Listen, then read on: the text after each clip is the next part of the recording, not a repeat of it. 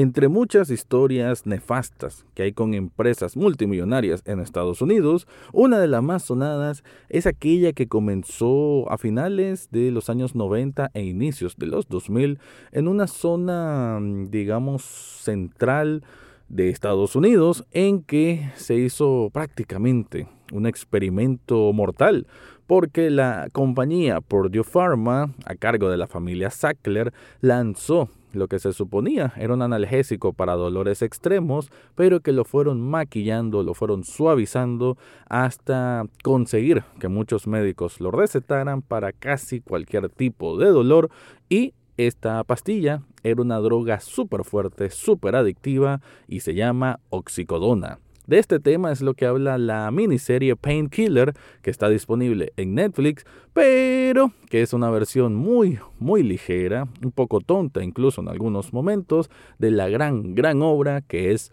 Dopsic, otra serie de la cual ya he hablado en este podcast. De eso es lo que voy a estar hablando en este episodio. Análisis cinéfilo y seriéfilo de la actualidad. Eso y más en el podcast Echados Viendo Tele. Esta es una producción desde Nicaragua, de Rafael Echado.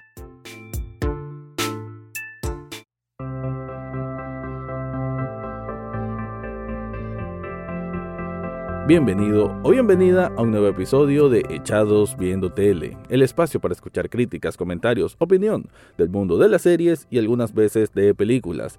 En este caso me quedo con esta producción de Netflix, una miniserie que me llamó la atención cuando miré el tráiler, cuando sabía que iba a lanzarse, porque me quedé pensando, qué raro, esto es apenas un año o dos años después de Dobsic, que es una serie protagonizada, bueno, tiene un gran elenco, pero entre ellos está el gran Michael Keaton, y que, bueno, me gustó bastante, ¿no? Sobre todo que a través de Dobsic supe más de esta historia tan oscura, tan cruda y tan difícil, porque, bueno, hubo muchos, muchos muertos a raíz del lanzamiento macabro de Purdue Pharma de esta pastilla, esta oxicodona, y que, bueno, causó tanta adicción, ¿no? La famosa crisis de los opioides, bueno, gran parte de la misma se debe a esta oxicodona. Y en Dopsic sí teníamos un manejo más especializado, digamos, del asunto, no solamente a nivel de tejido narrativo, como nivel de serie, con una diversidad de personajes y situaciones que te hacen escalar, ¿no? Desde en este caso, el punto de vista de un doctor, un punto de vista de una familia común y corriente, un punto de vista de los millonarios, ¿no? De la familia Sackler, de los que quieren hacer justicia contra ellos, abogados, la Asociación de la Federación de Salud de Estados Unidos, bueno, muchos entes, muchos personajes convergiendo de una forma interesante y en el caso de Painkiller vamos a ver un poco esa fórmula, pero reducido, ¿no? La verdad es que es una serie, no puedo decir de que no sea atrapante, porque sí, la verdad que son seis episodios que los devoras rapidísimo. Se vuelve adictiva, ¿no? Yo no sé si este es una especie de discurso meta del productor en decir de que, bueno, Painkiller, la serie, es tan adictiva como que si te hicieras adicto a la oxicodona, pero de alguna forma sí saben llevarte a ese ritmo. ¿Cómo lo hacen? Bueno, prácticamente siendo una guía para los que no quieren enredarse con mucho papeleo, con mucho ajetreo legal y de terminología. Eh, aquí esta versión de Painkiller, esta serie, son seis episodios que te dice el ABC de cuál fue el asunto de la oxicodona, por Pharma y las víctimas, ¿no? Muy, muy sencillo, a un punto que de hecho para mí se vuelve un poco... Mm, no voy a decir que tonto, pero sí como que muy vainilla, muy simplón, simplista sería más bien la palabra. En el punto que como que debieron haber dado un poquito más de carne al asunto, más de complejidad, pero no, para nada, ¿no? Todo es muy straightforward, muy de viaje, esto es el camino que debes entender y que al mismo tiempo no deja de ser una especie de de decir, sí, por Pharma son los malos, ¿no? Y solo ellos son los malos y jamás han existido otros malos en Estados Unidos. Entonces, lo vuelve casi que villanos de caricatura.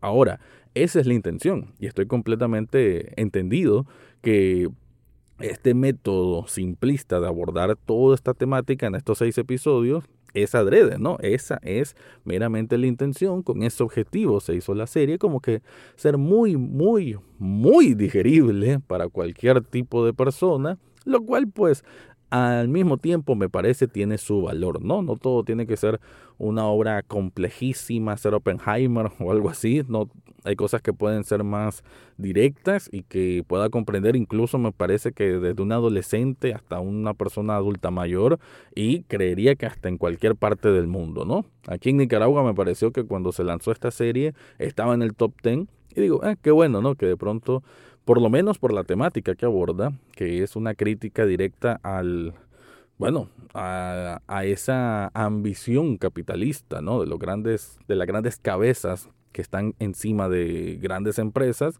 Entonces, no es hacer una crítica al sistema norteamericano, ¿no? Sucio por muchos lados. Entonces, que se haga popular una serie que al menos tiene un arraigo para tirar un poco esa línea, ¿no? Ese norte, no está mal que sea popular también aquí en Nicaragua.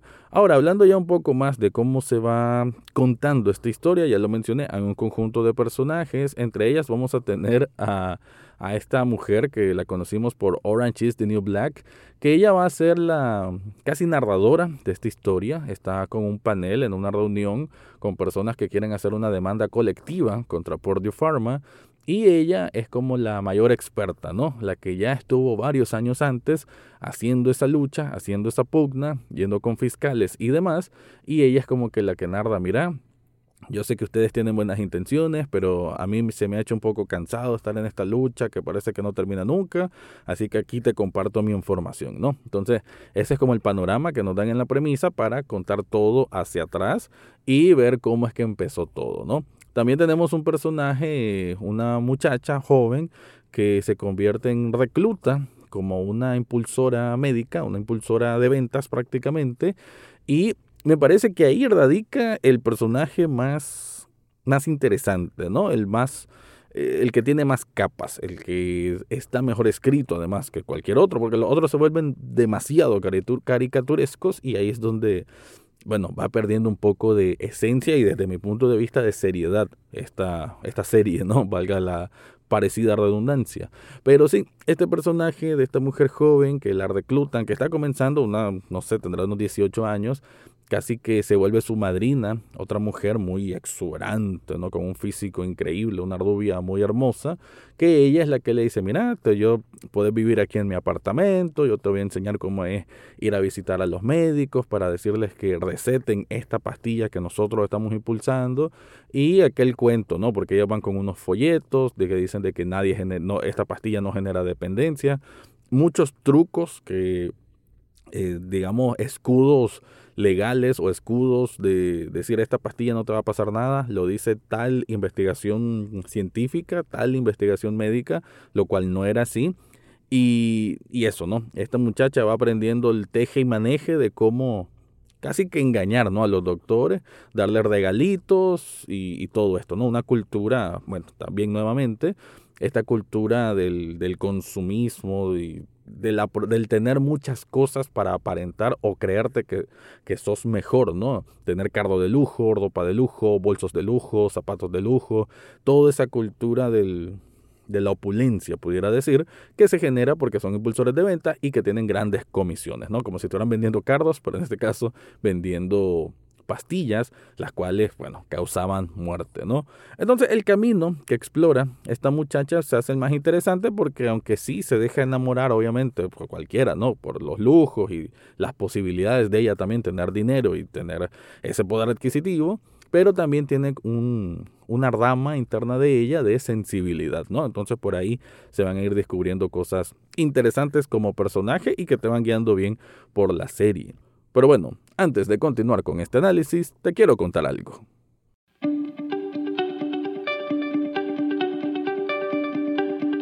Si estás buscando algo para vos mismo o para una persona especial, yo te recomiendo Sublishop Nicaragua. Esta tienda de sublimación te permite hacer, bueno, camisas de lo que se te ocurra, diseños de videojuegos, de películas, de anime y no solo camisetas también hay diseños, o mejor dicho, accesorios para celulares, puedes hacer una taza, puedes hacer un vaso térmico, un hoodie y hasta figuras coleccionables que por ahí poseen. Son muchos artículos muy buenos que tiene Subli Shop Nicaragua, yo no me quejo de ninguno de ellos y te los recomiendo. En las notas de este episodio te dejo el enlace para que descubras todo lo que ofrecen ahí. Te decía entonces de que sí, al final esta serie Painkiller tiene esas maneras muy soft de llevar algunas cosas, pero no es que sea precisamente mala, ¿no? Porque como le digo, es un producto que se consume súper rapidísimo, que no aburre, que lleva mucho, bueno, lleva también muchos elementos eh, de comedia también, ¿no? Muchos, el montaje como tal a veces me parecía entretenido, eh, pero ya llegando al final se me hacía excesivo, o sea que ya repetían mucho la misma fórmula, por decir algo, algo que se va a repetir y repetir y repetir, que van a encontrar que en el montaje alguien dijo algo e inmediatamente vemos a otro personaje que está como diciendo lo contrario, por así decir, y nuevamente llevamos a, en el montaje, ¿no? En la edición, vuelve a repetirse lo que dijo esa persona al inicio, y así varias veces, varias veces, varias veces, ¿no? Como un énfasis a una situación irónica o contraria o nefasta, pero el elemento de que alguien dijo una palabra y la repite, ¿no? En la edición, como que hacen un juego de que se mezclan ambas escenas, eso lo vamos a encontrar mucho. Y creo yo que esta parte por lo menos esa impresión me dejó, de que todo tiene que ver con la época en la que representa. Ya lo mencionaba, final de los 90, y siento que hasta el cierto punto la serie tiene no sé si de forma adrede, aquí sí ya no sé, si de forma adrede o porque el productor, los showrunners o los que hacen esta serie no saben hacerlo de otra forma, pero se sentía con mucha esencia noventera. Muchas de las cosas de cómo se desarrollaba, actuaciones incluso, entre otros los personajes, está una familia común en que el hombre, trabajador de un taller, se va a volver adicto a la oxicodona a raíz de que tuvo una lesión fuerte y se la recetan, pero la representación de esa caída en espiral, en descenso a, las drogas, se hace, bueno, parece video de UNICEF de los años 90, ¿no? A esta altura hay representaciones más crudas y realistas de lo que es caer en, un, en una etapa de dependencia química de una droga, ¿no? O de la abstinencia. Pero aquí los suavizan demasiado, ¿no? Nuevamente, muy vainilla como representan las cosas. Y en el caso de los Sackler, interpretado por Matthew Broderick, que teníamos mil años de no ver a este actor, no lo hace mal precisamente, pero bueno, aquí van a tener una especie de, él va a tener una especie de relación con su difunto tío, que lo va a ver en diferentes momentos, como que lo está regañando. El difunto tío es el que creó este imperio Sackler. Y digamos que es interesante verlo con esta especie de fantasma, ¿no? Un poco surrealista el asunto. Él como actúa es como si fuera un niño mimado, aunque sea viejo. Entonces, por ahí hay un concepto interesante, pero que para mí no termina de cuajar, ¿no? Nuevamente, esta es una historia que está bien, pues que al final intenten darle una vuelta diferente, que lo traten de, de hacerlo más digerible, por eso no hay problema, pero creo que una cosa es hacerlo digerible y otra cosa es hacerlo muy, muy ligero. Además que al inicio de cada uno de los seis episodios vamos a ver a personas reales viendo a la cámara diciendo que bueno, yo perdí un hijo, yo perdí una hija, yo perdí un hermano, y contando la historia de forma desgarradora, ¿no? Con aquel dolor, sujetando una foto de ese ser querido que murió a raíz de la oxicodona. Entonces, ese contraste, ¿no? Hacer, ponerte al inicio una persona real y después hacer una serie medio, no sé, pues ya lo mencioné, ya no sé ni qué adjetivo ocupar, no, pero así pues ligera a final de cuentas, se me hace que no es el mejor balance para abordar el tema tan serio como es la oxicodona. Aún así, debo decir que sí tiene partes muy emotivas, muy entretenidas, por algo dije que lo puedes devorar en una sentada, seis episodios, porque lleva un ritmo trepidante que te invita a ello y eso pues tiene su mérito al final de cuentas. Y eso sí, te recomiendo que si te gustó Painkiller, tenés que ver también Dopsic. Con eso me voy despidiendo de este episodio. Te recuerdo que Echados Viendo Tele también es un programa en televisión. Está los sábados y domingos a las 9 de la noche en Canal 8. Ahora sí me despido. Ese fue mi review de la miniserie Painkiller. Eso fue todo por hoy en Echados Viendo Tele. No olvides suscribirte desde tu sitio favorito, ya sea Spotify, Apple Podcast o hasta en YouTube. Gracias por escuchar y será hasta la próxima semana.